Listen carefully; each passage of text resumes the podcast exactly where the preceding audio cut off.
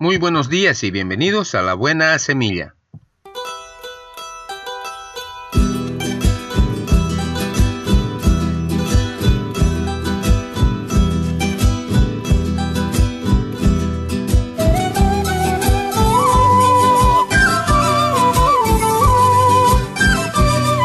Hola, hola, ¿qué tal? ¿Cómo están? Les saludo con la paz de nuestro amado Señor Jesucristo.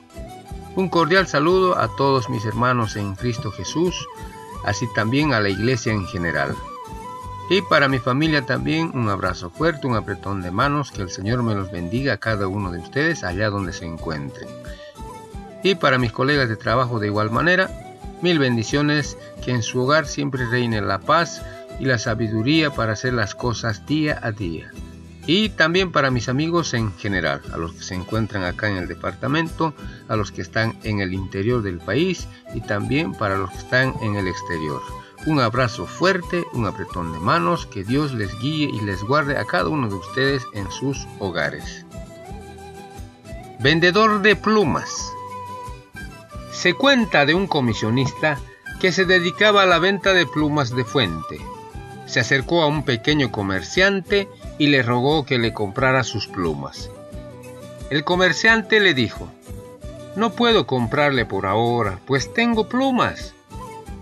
Pero estas, contestó el comisionista, son de una marca especial, son excelentes. Cómpreme si quiere una docena.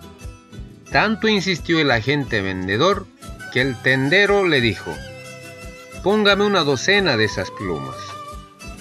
Cuando el vendedor comenzó a escribir la factura, el comerciante, que era un hombre listo y observador, notó que la factura se escribía con una marca de pluma distinta a la que le ofrecía en venta. Cancele la factura, dijo el comerciante, pues no deben ser muy buenas sus plumas cuando usted mismo no las usa. Las plumas que tratas de vender como cristiano son de la marca que usas ¿O eres de los cristianos que predican la moral en paños menores?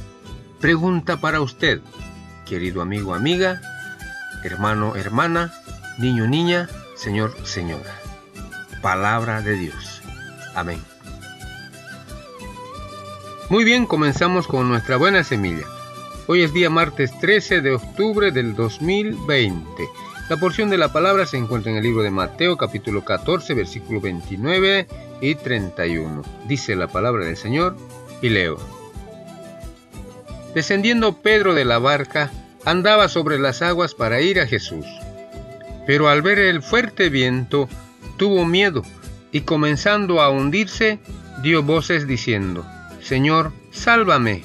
Al momento Jesús extendió la mano, asió de él y le dijo, Hombre de poca fe, ¿por qué dudaste? Mateo capítulo 14, versículo 29 y 31. Título de nuestra reflexión. Hombre de poca fe. Reconozcamos que a menudo nosotros también merecemos este reproche lleno de amor que Jesús hizo a su discípulo Pedro.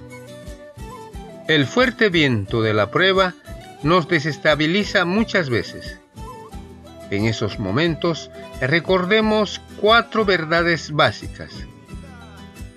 Primero, el Señor resucitado promete a los suyos, yo estoy con vosotros todos los días hasta el fin del mundo. Eso lo encontramos en Mateo capítulo 28, versículo 20. En la expresión todos los días están incluidos pues los días de prueba. Segundo, a los que aman a Dios, Todas las cosas les ayudan a bien. Eso se encuentra en Romanos capítulo 8, versículo 28. Los acontecimientos que nos hacen llorar también forman parte de ello. Tercero, por nada estéis afanosos, si no sean conocidas vuestras peticiones delante de Dios, en toda oración y ruego con acción de gracias.